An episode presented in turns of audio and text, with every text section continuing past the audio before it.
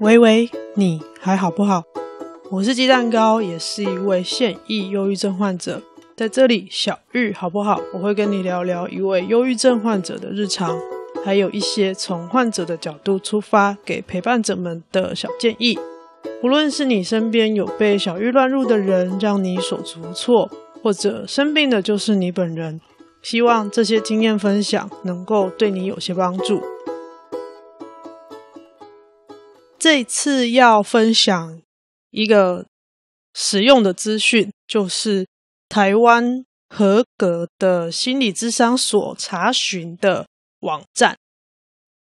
在这边要非常感谢另外一个 podcast 节目《草木谈心》，他们是两位智商心理师开的节目，节目里面聊很多日常生活的议题。从心理师的角度来看，可以怎么样把心理学的原理应用到你的生活里面？我自己蛮喜欢的是他们聊沟通的那几集，就是在聊说怎么样的吵架才是有效的、有沟通的吵架，是对关系有帮助的吵架。就是如果两个人吵架，就只是在发泄情绪，那么对于两个人的关系是有伤害的。但是如果在这个比较激烈的沟通过程当中，能够透过一些心理学上的小技巧，可以让对方。明白你的感受，也让自己有一些方法可以把自己的感受好好的表达出来，让对方可以听得懂，可以接受。那么，即使是比较激烈的，像吵架这样子的形式在沟通，它也会是一个对关系有帮助的沟通的形式。我对我对那几集的讨论内容。蛮喜欢的，推荐大家去听这一档节目，叫《草木谈心》。节目的连结我会再放在 Show Notes 节目里面。这一次的查询网站资源也非常谢谢草跟木这两位智商心理师提供资源。这一次的内容提到的网站跟详细的说明，我都会放到。节目的 Medium 文章上面，文章连结我一样会放在 Show Notes 节目笔记里面。目前台湾的心理咨商所要登记可以合法的职业，或者是说，简单说就是要合法的可以接个案，然后医事人员可以在这个场所。合法的执行医疗行为，心理师也是医事人员之一哦，所以他们做的事情就是一种医疗行为，一种治疗的行为。心理师法规定他们是必须要在特定的合格场所执行的，所以呢，在你要求助，找心理师求助的时候。第一，你可以先透过这些网站查查看，有哪些地方，在你所在的地方有哪些离你比较近、比较方便可以去的合法的场所。再来是，如果你在网络上看到有人宣称他有在做咨商的服务，你也可以再透过今天介绍的网站确认一下。他是不是卫福部核可通过审查的医事机构、心理咨商的合法的机构？因为啊，心理师法它是有非常明确的规定，心理师的发照，就是他们要拿这个执照、要考那个证照，是非常的。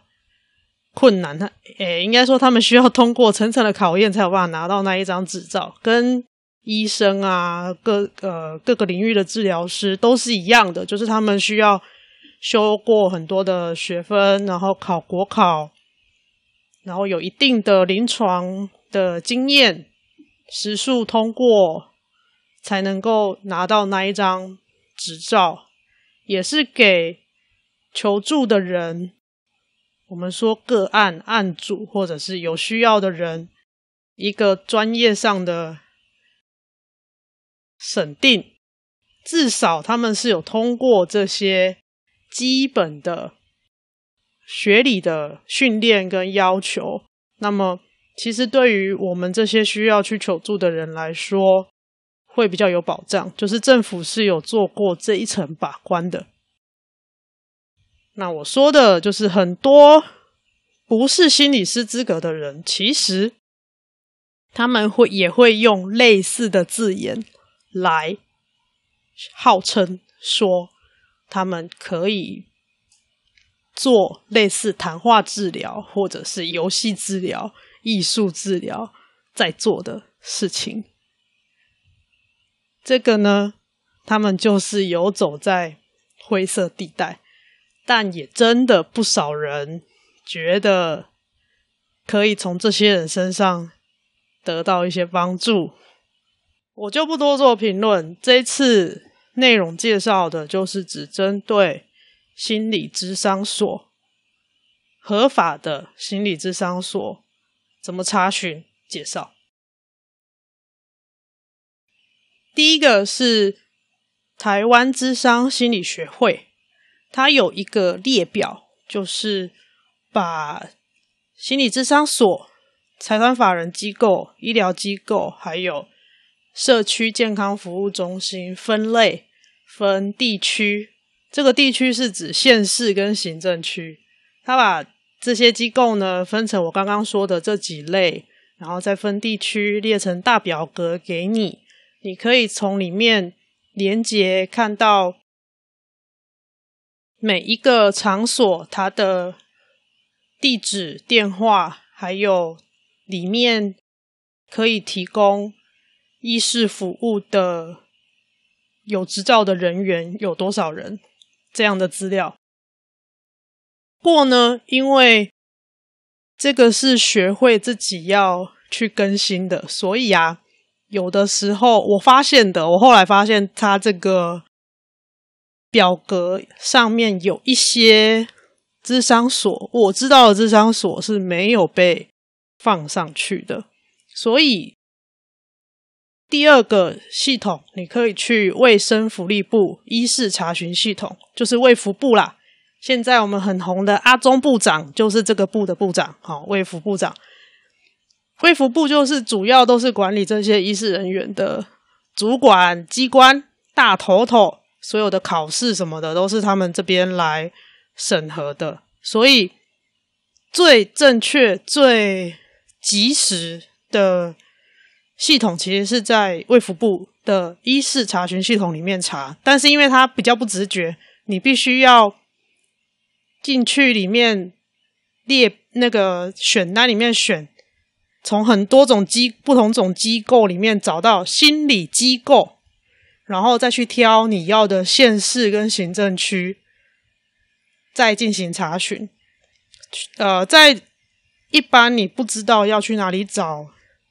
这些心理咨商所的时候，我觉得卫福部的这个设计，虽然说它让它的画面变得比较简洁，但是我觉得以第一次使用这些系统的人来说，比较不好用。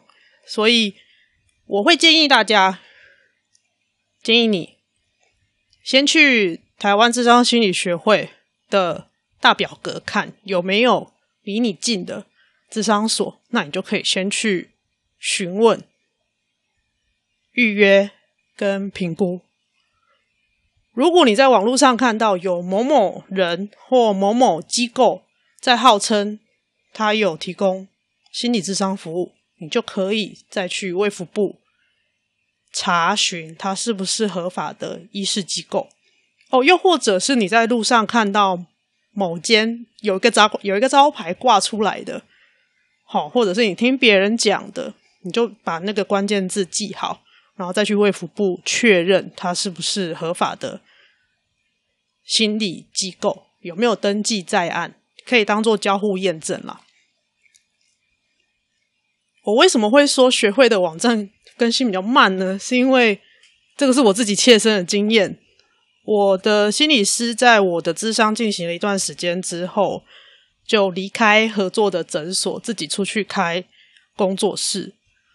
我就发现他的工作室并没有被列在学会网站的那个大列表上面。不过我进了卫福部的网站，可以查到他有登记，他是有合法登记他的工作室的资料在心理机构的部分，所以。我会建议有需要的话，可以透过这两个网站去查你方便抵达的智商所，询问、预约跟评估。为什么需要询问、预约跟评估呢？第一个是要先询问那个机构里面的心理师，他们擅长的领域跟。主要治疗的工具是什么？你可以先确认这件事情。预约是因为人家也是有上班时间的，空间是有限的，所以是需要事先预约的，你才有办法在人家有空地方、有空间可以晤谈的时候去谈。第三个需要评估，是因为需要由心理师。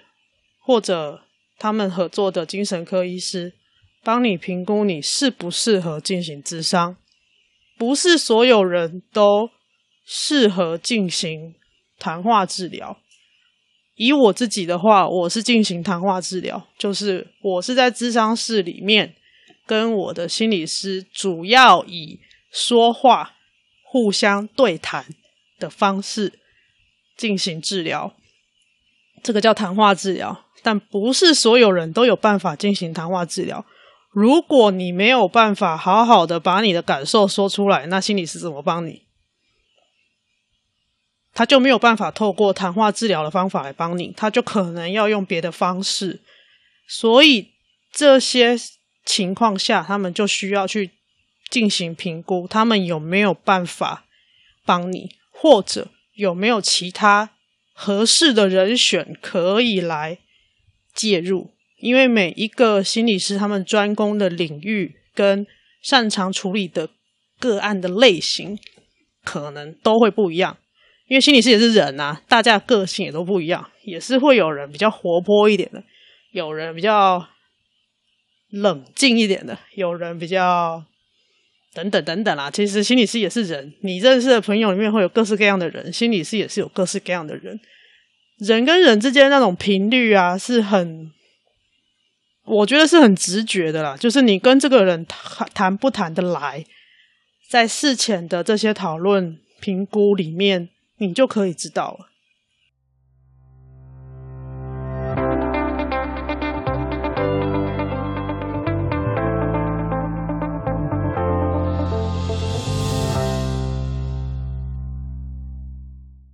感谢 First Story 技术支援，节目网站全新上线喽！可以在网站直接收听，针对每个单集按爱心留言或连接到各大收听平台。如果你喜欢这个节目，欢迎到网站随喜一杯蜂蜜红茶，让我未来有机会可以做出更好的 Podcast。这个节目还有语音信箱、Facebook 粉丝页、Instagram 跟 Gmail 账号，有任何想法，建议或者想要在节目上分享你的故事，都可以留言、录音、私讯或寄信给我。不论你在哪个平台收听，也都欢迎留言、打星并分享给你的朋友。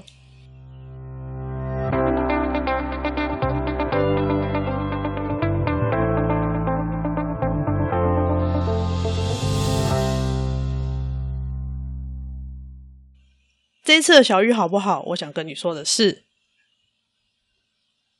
这一次提供两个网站给你，可以去查询你就近方便可以抵达的合法的登记在案的心理咨商所，记得进行询问、预约以及评估。